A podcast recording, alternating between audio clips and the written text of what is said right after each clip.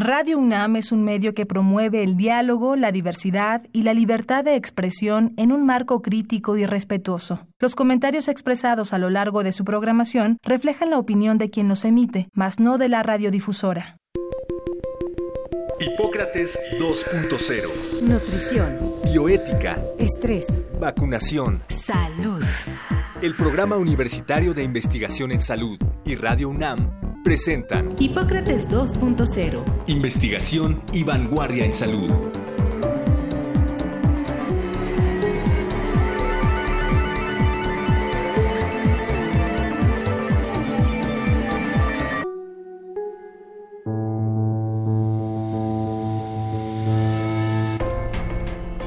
Hola, ¿qué tal? Bienvenidos a Hipócrates 2.0. Yo soy Mauricio Rodríguez. Como cada semana les doy la más cordial bienvenida aquí en Radio UNAM. Esta semana vamos a hacer una reflexión sobre los 100 días de la pandemia eh, en México, porque justamente el 7 de junio se, pues, se cumplieron 100 días de que se diagnosticó el primer caso y pues hay elementos suficientes para hacer algunas consideraciones y algunas eh, observaciones puntuales y justamente de cara a lo que viene en la siguiente etapa. Y para eso invité al doctor Samuel Ponce de León, pues él es médico infectólogo, especialista en enfermedades infecciosas y en epidemiología hospitalaria él es el coordinador del Programa Universitario de Investigación en Salud y ha coordinado los esfuerzos de la Comisión Especial de la UNAM para la atención de la pandemia del COVID-19.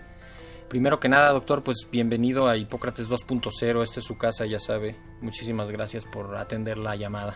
Muchas gracias, Mauricio, a ti, muchas gracias al auditorio, muchas gracias al equipo de Radio UNAM. Doctor, creo que eh, 100 días es un buen momento para hacer un balance del la epidemia en México, si pensamos en los 100 días de la epidemia en otros países, la epidemia pasó pues mucho más rápido por otros países. En China más o menos tuvo un pico como de 40, 50 días eh, muy fuerte y después ya no tanto. En Europa también pasó un poco más intenso y en México estamos justamente con una epidemia que ya alcanza los 100 días y que ha tenido de todo no sé si quisiera hacer una primera consideración sobre qué tan diferentes han sido varias de las epidemias dentro de esta pandemia y considerando también la de México allá a la vista. Claro, en la perspectiva, desde luego, quizás tenemos que empezar recordando que iniciamos este año, el primero de enero, con la noticia de esta infección que apuntaba a ser un problema infeccioso grave y rápidamente se sucedieron las noticias para llegar al culmino del eh, último día de enero, entendiendo que se trataba de una muy grave situación. China estaba ya para esos días, el 31 de enero, involucrada en una epidemia de grandes dimensiones y todo el mundo volteó su atención a lo que ocurría ahí, porque también rápidamente empezaron a aparecer casos en otros países y también empezaron a ocurrir fallecimientos en otros países la epidemia en la perspectiva se veía como un evento que si bien iba a depender su evolución de múltiples circunstancias, tenía que atenderse como un evento que podía transformarse en una amenaza real para todo el planeta. Precisamente la Organización Mundial de la Salud para fines de enero hizo el llamado de una emergencia global ante una enfermedad emergente y en México se empezó a trabajar con esa perspectiva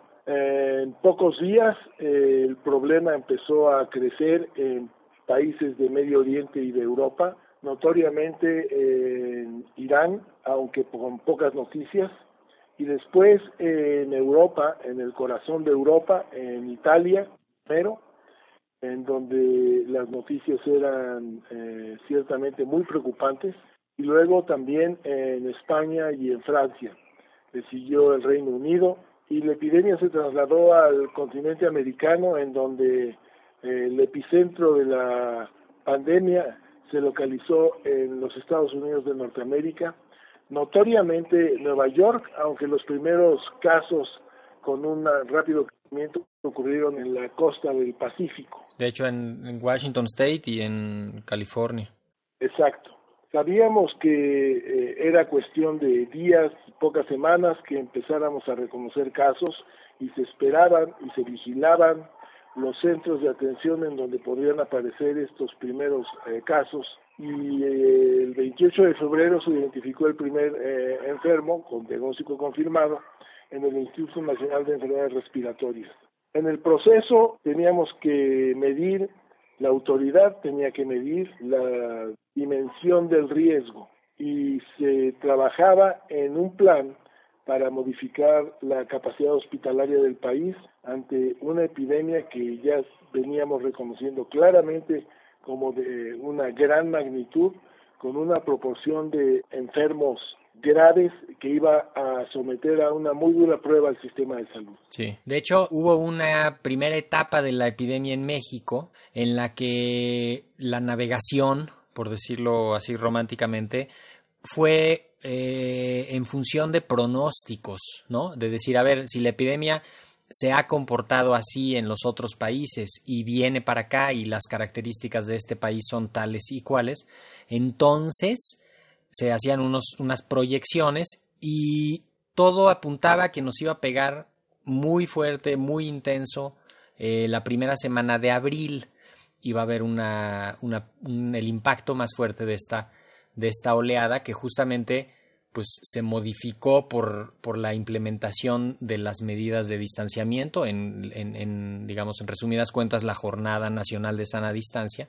Pero me gustaría que, que, si pudiera elaborar un poco sobre la realidad contra los pronósticos ya ahora después de los 100 días no conviene eh, recapitular y señalar que en este primer abordaje de la epidemia se tenía que tomar en cuenta el contexto que implica las características, pues en términos de dimensiones de nuestro país, la población, eh, los sitios de entrada de la epidemia y las capacidades eh, en términos de equipos humanos y de infraestructura en salud con los que cuenta México. Sabíamos que no podía establecerse una ah, contención como la que se había realizado, se estaba ya practicando en países como Singapur o como Corea del Sur.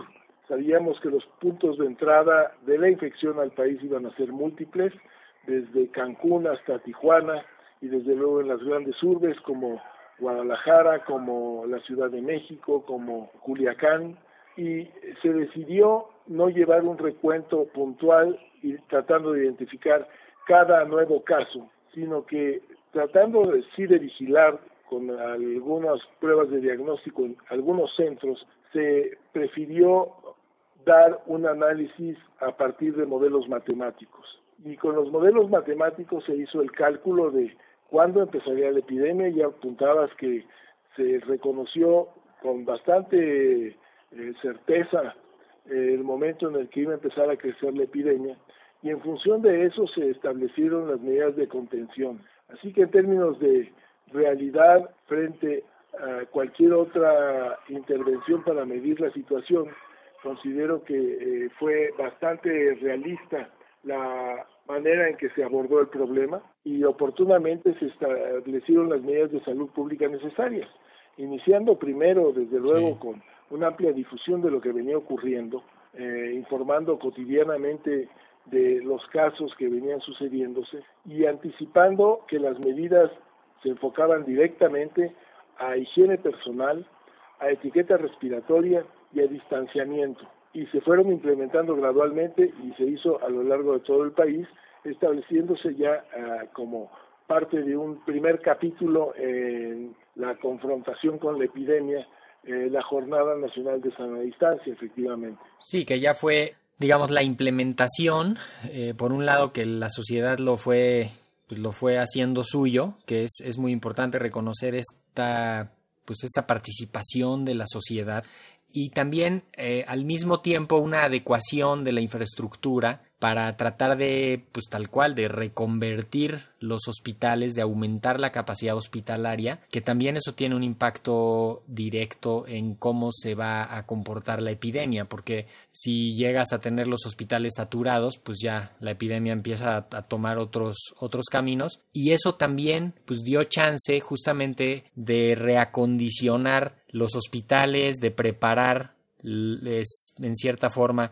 los sitios para que no se fueran a saturar tan pronto, pero no todo fue éxito, no hubo sitios donde le llegó primero como pues casi a veces pareciera como desapercibido y, le pegó muy fuerte al personal de salud, que creo que ha sido un, un momento crítico también, ¿no? La, afectación del personal de salud en estos 100 días me parece también sería, sería conveniente hacer alguna, alguna reflexión sobre eso, ¿no? Sí, claro, entendiendo perfectamente ya la magnitud del problema. Desde temprano se hizo un plan de reconversión hospitalaria estableciendo una política de cambio de los servicios de atención hospitalaria y transformando hospitales de alta especialidad, hospitales generales y varios de los institutos nacionales de salud en centros de atención exclusivos para COVID.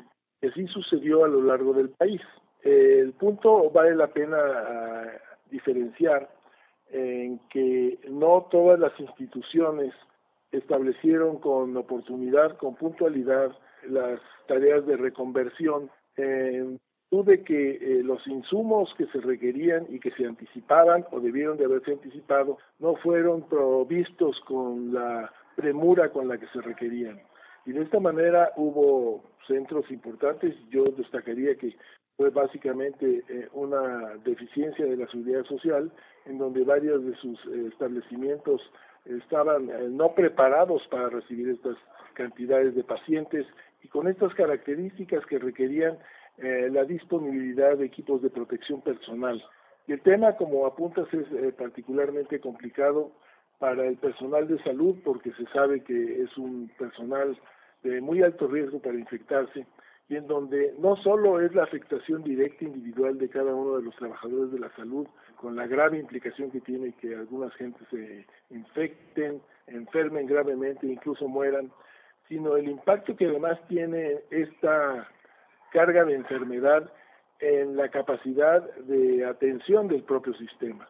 Si sus eh, integrantes empiezan a, tener complicaciones graves, si requieren de cuarentenas, la capacidad operativa se ve gravemente mermada.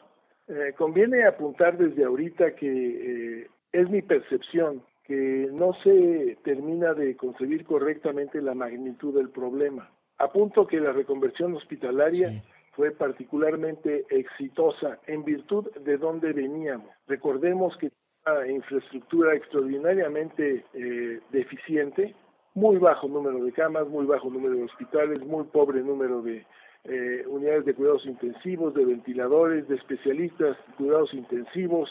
Entonces partíamos con un hándicap eh, inmenso.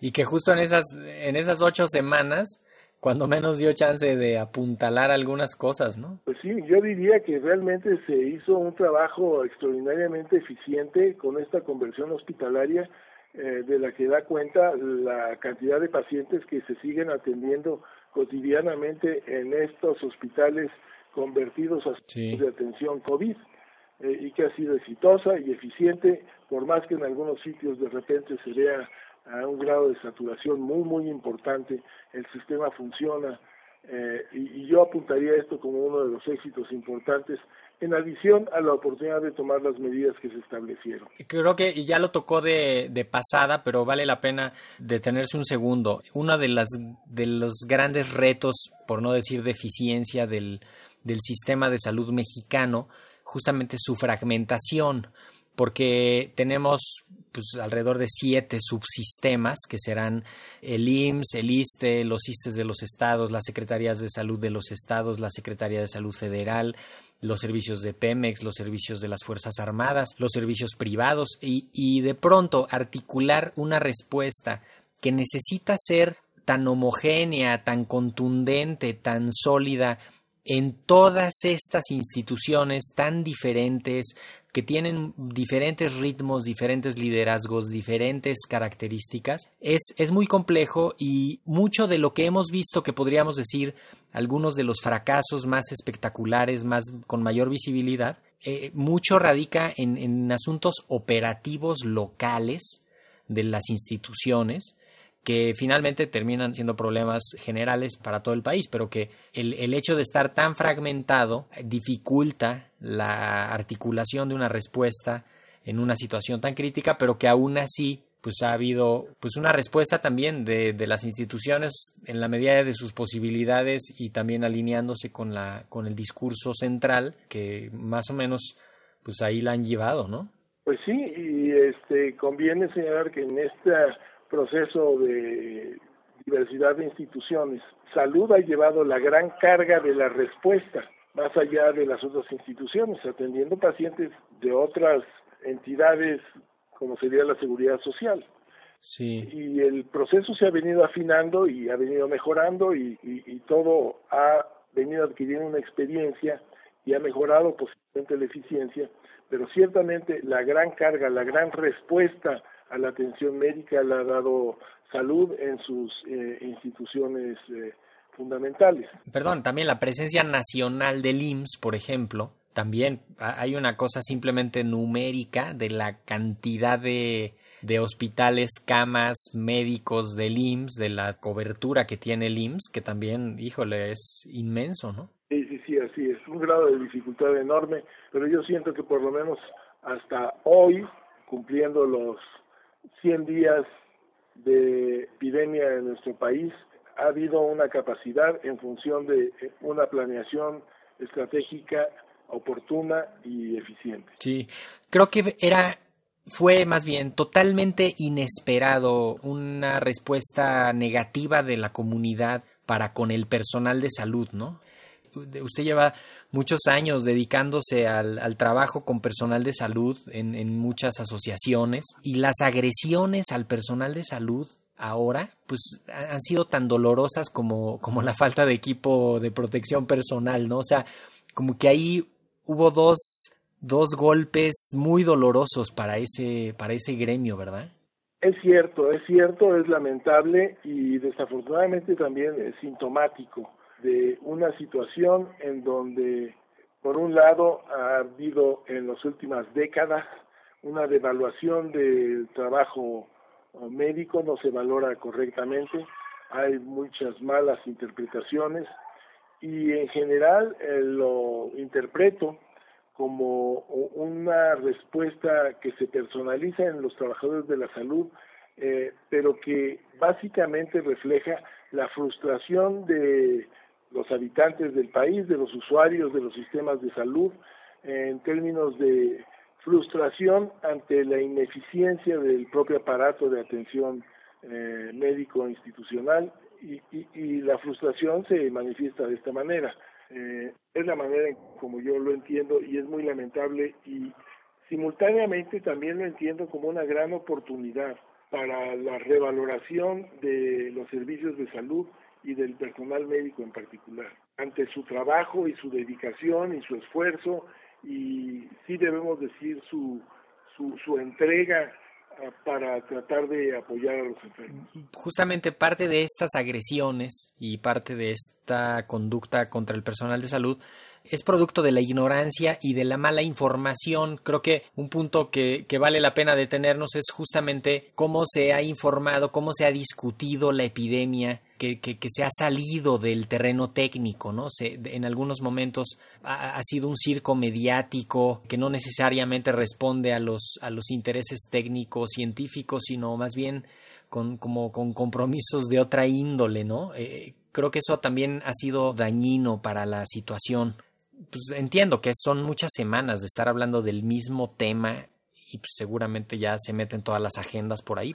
Eso ha costado mucho trabajo, ¿verdad? Sí, y ha sido muy eh, desinformador, confunde a la población. El escenario de la discusión tendría que básicamente tratar de mantener un nivel máximo de objetividad que de ninguna manera está presente. Ciertamente todas las epidemias en todos los países y en diversos momentos históricos representan una politización de las respuestas, de los resultados, de las críticas, pero hoy eh, en nuestro país eh, necesitamos una coherencia en los mensajes que no se logra porque finalmente los medios de comunicación se involucran con agendas paralelas y se pierden en un discurso de denostación y de crítica muy poco sustanciada.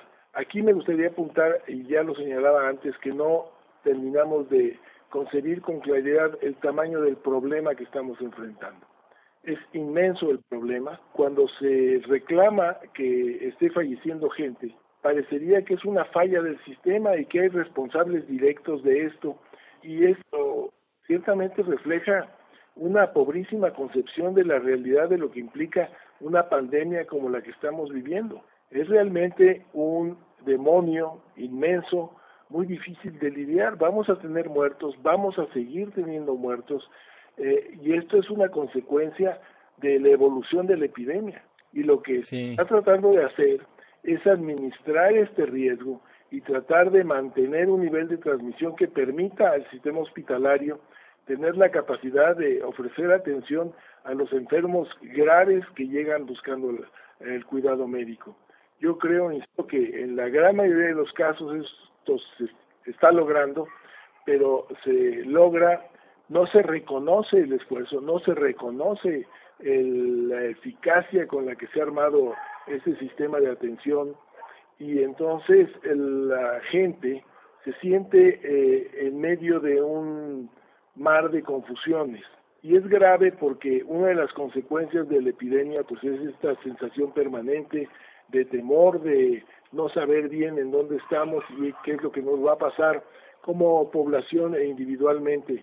Así que eh, tendría que hacerse un ejercicio de autorreflexión por cada uno de los comunicadores para tratar de aportar a la comprensión de la epidemia, de ver en dónde estamos exactamente, más que de buscar las frases fáciles que reclaman que ya llegamos o ya pasamos los 10.000 muertos. Y aquí las comparaciones son útiles porque el número de muertos en nuestro país, que desde luego en términos de exactitud difícilmente se corrobora, y a pesar de esto es mucho menor a lo que se pronosticaba por los mismos críticos de hoy, entonces esto tendría que tomarse bien en cuenta.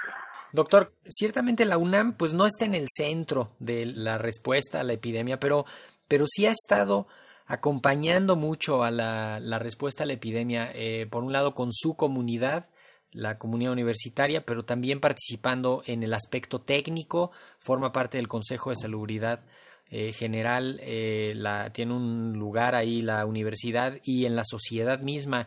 creo que eso también pues han sido cuando menos, ahí sí más de 100 días, pero de una intensidad muy importante y de, y de mucha información y de muchas contribuciones muy valiosas, ¿no? De parte de la universidad. Sí, así es, desde muy temprano, mucho antes del 28 de febrero, estábamos involucrados en la participación del desarrollo de la estrategia de respuesta.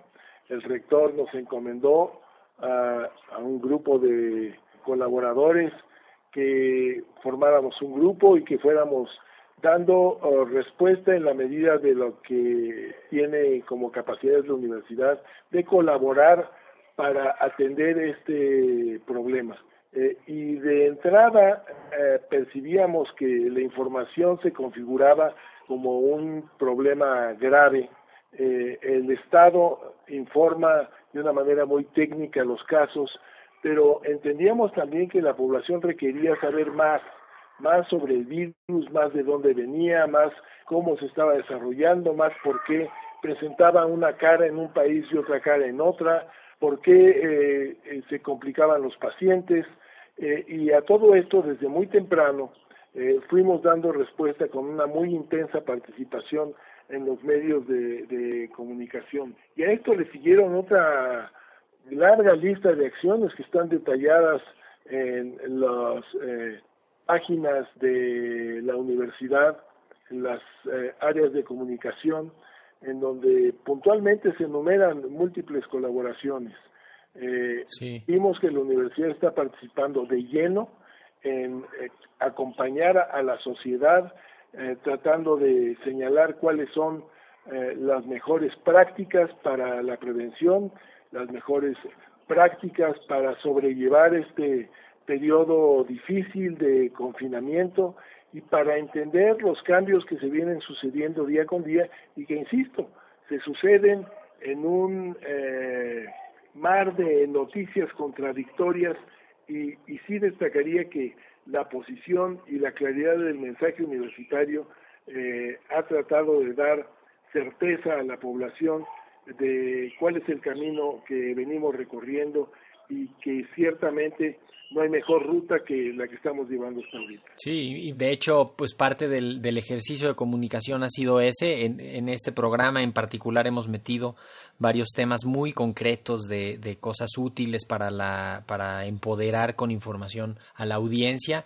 Creo que pues nos, nos tenemos que ir por hoy, doctor. Me gustaría nada más cerrar eh, con alguna reflexión final sobre el las perspectivas, no, no, quiero decir los siguientes 100 días, porque será mucho, pero cuando menos eh, los siguientes dos meses que están comenzando ahora y que van a ser parte de la construcción de la nueva realidad. Bueno, eh, yo terminaría diciendo, como lo he comentado en otras ocasiones, que desafortunadamente este es un desastre que no puede tener buenas cuentas. Vamos a tener eh, muchos fallecimientos, vamos a tener instituciones saturadas y esto uh, esperamos que vaya minorándose eh, en esta, pues esperemos primera ola con un fin, eh, esperemos a corto plazo. Pero también tenemos que entender simultáneamente que no se acaba ahorita el problema y que este es de alguna manera el principio de una historia con la que vamos a estar participando los próximos meses y quizás por un periodo más largo, quizás lleguemos a 2021, viviendo una nueva situación social, viviendo consecuencias ciertamente muy graves en términos de, de la economía, en términos del riesgo de una infección que permanece en el ambiente y que nos va a seguir dando problemas y en donde tenemos que entenderlo con toda claridad, asumir nuestra responsabilidad en términos de cuidarnos correctamente nosotros y simultáneamente cuidar a los demás. Pero desafortunadamente y en lo que viene para adelante no tenemos espacio para esperar buenas noticias. Esperamos que no sean demasiado malas. Bueno, pues con eso nos, nos tenemos que despedir, doctor Samuel Ponce de León, eh, coordinador del PUIS, eh, especialista en enfermedades infecciosas, coordinador de la Comisión de la UNAM. Muchísimas gracias por habernos tomado la llamada aquí en Hipócrates 2.0, que pues es su casa. Muchas gracias. Al contrario, gracias a, a ti, Mauricio Rodríguez, y también gracias a todo el equipo de Radio Universidad y en general a toda a la Universidad Nacional Autónoma de México que trabaja en este momento desde sus casas en muchas ocasiones tratando de dar la mejor de las colaboraciones para nuestra comunidad y para el país.